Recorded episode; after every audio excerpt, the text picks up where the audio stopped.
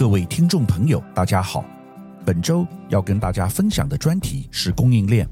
我之所以想做这个专题，是因为最近全球供应链起了很大的变化，特别是对台湾厂商的冲击。全世界的供应链正从中国迅速向世界其他国家外移，这当然是中美地缘政治角力下的结果。因此，台商开始从中国大陆迁移到其他地方，如印度。越南、墨西哥以及其他先进国家。以台积电为例，设厂国家主要是以美国为主，但也包括日本和德国。所以真的是遍布全球，从成熟市场到新兴市场都有。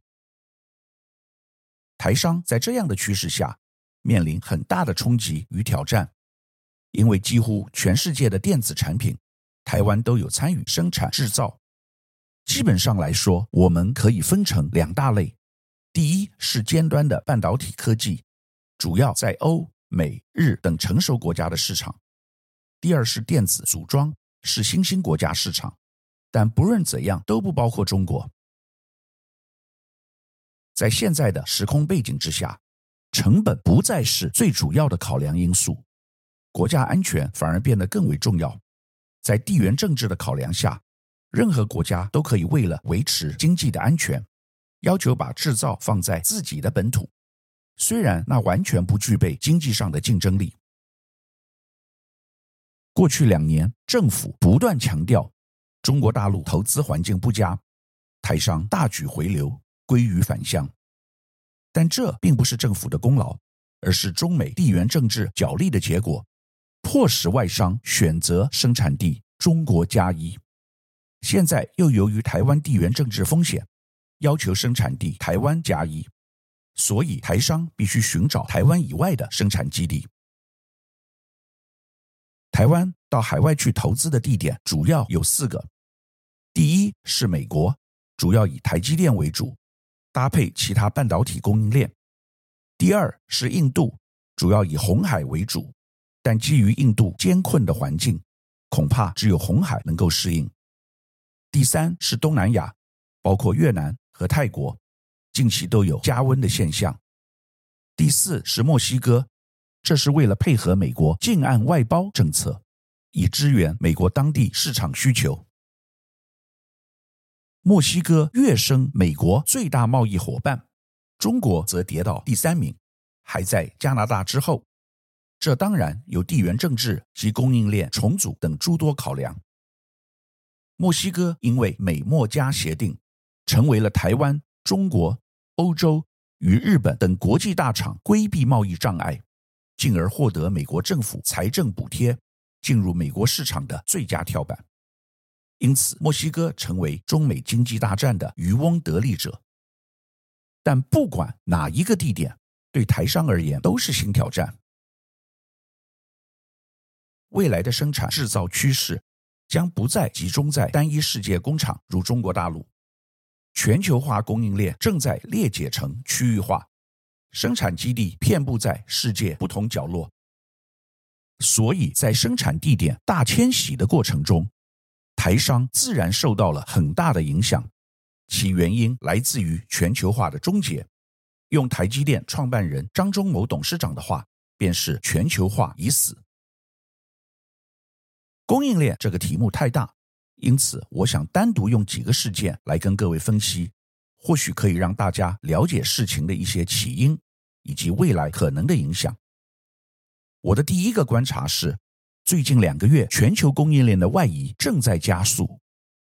这件事情以我个人的看法，有一个很重要的因素，就是华为最新智慧型手机 Mate 60 Pro 的推出，这款手机九十趴以上。都是出自中国大陆的供应链，几乎没有用到什么外国的零件。这件事情对美国的打击很大，因为这证明了拜登政府对中国的贸易及科技制裁几乎失败。华为虽然被打得很惨，但终于走过来了。美国实施的制裁对于中国大陆的影响，就是必须自立自强。他们了解未来不能再靠美国。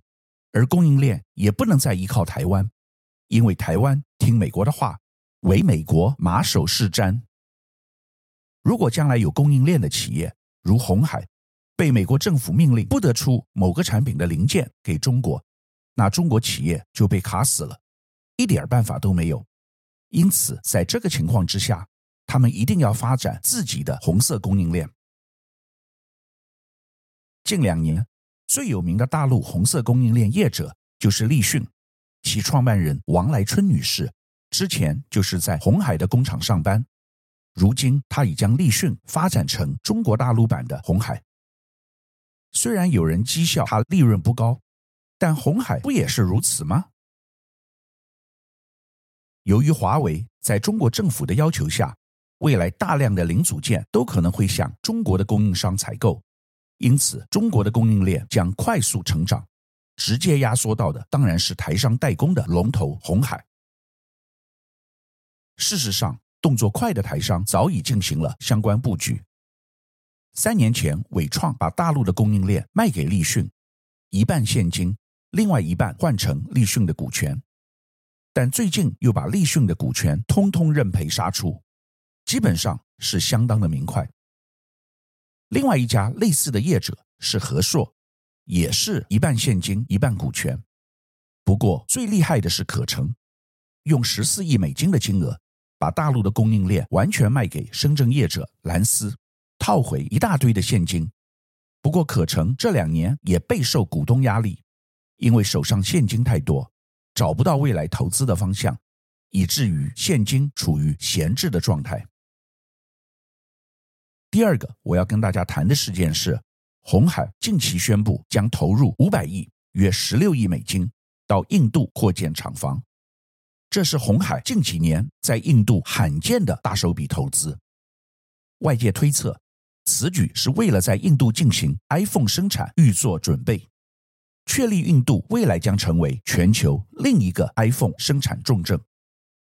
由于红海是全球代工龙头，这代表中美供应链正加速脱钩，以及台商被迫移动的重要讯号。一般人对这个新闻可能没有什么感觉。因为台湾的投资人不关心印度，而且对于红海近期也没有特别关注，反而是关于郭台铭选总统的消息更能引起大家注意。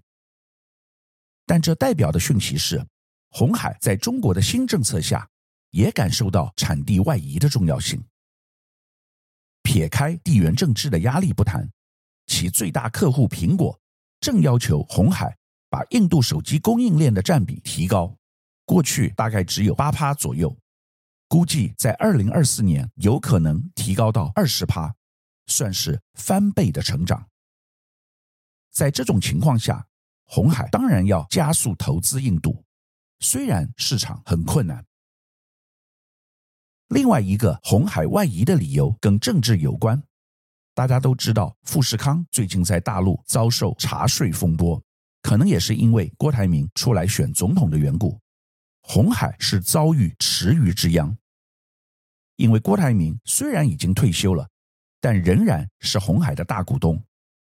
郭董对中国大陆找红海麻烦的事情，虽表示不在乎，但这对红海的股东而言，还是有某种程度的影响。因此，在现实的情况考量下，红海不得不加速把中国的生产基地移到印度。中国大陆修理红海，其实间接影响到美国利益，因为红海是苹果最大供应商。万一红海在中国供应链进展不顺，苹果的利益将首当其冲受到影响。虽然可以把供应链移转到印度或东南亚，但现在观察到的是，短期内这些地区的供应链都无法立刻成熟。中国大陆所建立的供应链优势。是别的国家无可比拟，且短期内无法被取代的。这是企业在地缘政治和经营效率之间必须考量的事。美国在半导体领域可以强硬要求厂商撤离中国，但手机制造或传统电子产品却仍然不得不继续依赖中国。第三个，我的观察是，中国大陆的电动车供应链。放眼未来，其实手机的时代已经过去了，所以电动车是未来最主要的主轴。而中国电动车目前已经占全世界电动车生产量的六十趴，最大的电动车厂商比亚迪，以及最大的电池厂商宁德时代均为一方之霸。比亚迪更是厉害，从电动车电池甚至到上游的锂矿，采取一条龙垂直整合的方式，相当具有竞争力。因此，即使在最近的价格竞争大战之中，仍然可以带头杀价。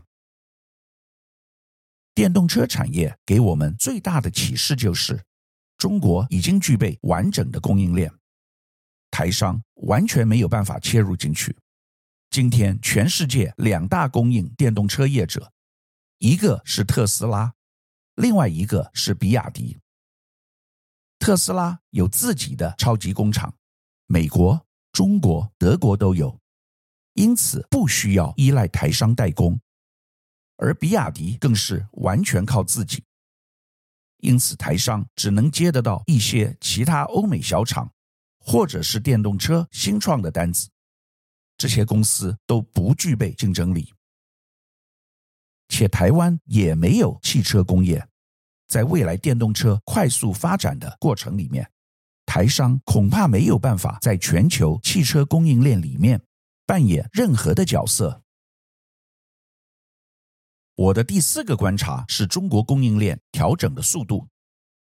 台湾很多的股票分析师只看到外资及台商撤离中国，却没有看到中国供应链也在积极走出去的趋势。以越南为例，中国大陆主要供应链厂商如立讯和其他较小供应商，过去两年在越南拼命投资。速度甚至超越台商，因台湾人投资往往要想很久，还有需经由政府主管机关如投审会进行审核。反观中国大陆则完全没有这方面问题，主要在于大陆企业家都清楚，待在中国只能供应国内市场，若要争取国际订单，就一定得离开中国大陆，所以才拼命往越南以及墨西哥等地扩充。中国大陆二零二三年在越南的投资大概排名第三名，已超越台湾，且有些地方甚至形成了完整的产业生态。再加上中国大陆和越南都是共产国家，彼此有一定程度的默契。相比之下，台湾既没有外交关系，又习惯单打独斗，自然处于不利的地位。第五个供应链趋势是半导体。刚才已经提到，目前半导体的外移以台积电带头，往美国、日本以及德国三个市场前进。近期，台积电在美国亚利桑那州新厂波折不断，正努力解决问题中。董事长刘德英表示，台积电在台湾都是被称赞，不被批评是工程师最大的敌人。出去以后，遇到新的环境、新的人、新的方法管理，就是学习成长的机会。台积电的态度值得肯定，但不知道大家有没有注意到，最近有另一个新闻是，台积电日本熊本的厂进度非常的快，现在一厂已经完成，预计生产较低阶晶片。台积电在日本政府大力补助之下，将在熊本县新建第二座厂房。近期又传出打算盖第三座，但无从得知第三座厂房将于何时动工。这则消息的关键在于，日本人比较有纪律，跟台湾较为类似，但美国跟德国就是在工会的要求下，非但技术不如人，且较为懒散。没有办法达到跟台湾一样的效率，因此现在台湾除了台积电以外，联电、力积电也都往日本设厂。可以看到的是，未来半导体的高端先进制程应该会大幅往日本移动。除了日本以外，第三个台积电布局的地方是德国。德国这两年经济衰退的非常严重。也积极想发展半导体。德国虽然是工业强国，但主要是集中于机械面，对于电子产业并没有特别先进。即使是宾士和 BMW 也都受到很大的打击。这次台积电宣布要在德勒斯登建立一座半导体厂，投资计划约一百亿欧元，将可获得德国政府补贴约五十亿欧元。德国官员表示，台积电的投资对于德国打造半导体生态系是重要的拼图，也有助于德国的投资环境。台积电前往德国设厂的原因，我想政府愿提供补助是关键因素。若没有巨额补助，台积电不一定会去德国投资设厂。这两周最新的新闻是，这个补助可能不一定能完全下来。台积电前往德国设厂的另外一个理由是，供应链的策略伙伴如博世、Bosch、英飞凌、Infineon 和恩智浦。NXP 等车用晶片商也都在此地设厂，代表产品未来销售将不是问题。另外还有一个趋势是越南的半导体，台商目前几乎没有厂商在越南有半导体的布局，但美国相当重视越南半导体的市场。一个多月前，拜登总统访问越南，谈到要扶植越南的半导体产业。之后，越南总理也访问美国。近期有许多美国的企业都在半导体的领域加重对越南投资的力道，包括英特尔、美光以及新思，从半导体设备到 IC 设计都有。最新的消息是，辉达黄仁勋也访问越南，造成很大的轰动。台湾的半导体企业之所以没有在越南布局，一方面的原因是不了解东南亚，第二方面是注意力都集中在欧美跟日本的市场，这可能也是受了台积电的影响。由于一般电子产品的供应链大幅度往越南移动，从长期来说，越南本地势必需要有自己的半导体厂商。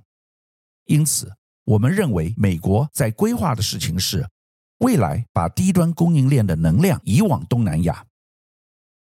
换言之，美国已经为未来的中共攻击台湾做最坏的准备。台湾的半导体会逐渐被掏空，高端的往北走，低端的往南移。虽然台湾政府表示未来所有的先进制程都要留在台湾，但在台湾目前五缺的情况下，恐怕也不是非常容易的事情。最后一个问题就是五缺。最近欧洲跟日本商会都提到台湾缺电、缺人才的问题相当严重。因此，即使没有地缘政治，台湾未来要长期投资制造业，特别是高科技产业以及半导体产业是不现实的。除非我们开放核能，或者训练更多有先进技能的外籍劳工，例如越南人才来台湾。加入半导体的产业，否则势必会压缩到现在极度缺乏的产能。虽然今年可能还不会在财务数字上显现出来，但我相信明后年就会逐渐明显。本周我们跟大家探讨供应链的变化，诚如张忠谋所说，全球化已死，未来在去全球化的趋势下，供应链会呈现断链的状态。除了很靠近市场的供应链短链之外，还会形成多链的格局，意思就是将来会有不止一个制造中心。这些对台商来讲都是巨大的挑战，除了技术、市场、资金之外，另外还有地缘政治的考量。因此，我相信台湾的企业最近都相当苦恼。我们作为台湾人，必须了解这个趋势。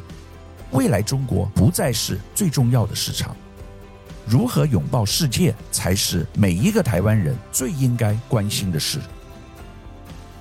以上是本周我为您分享的趋势。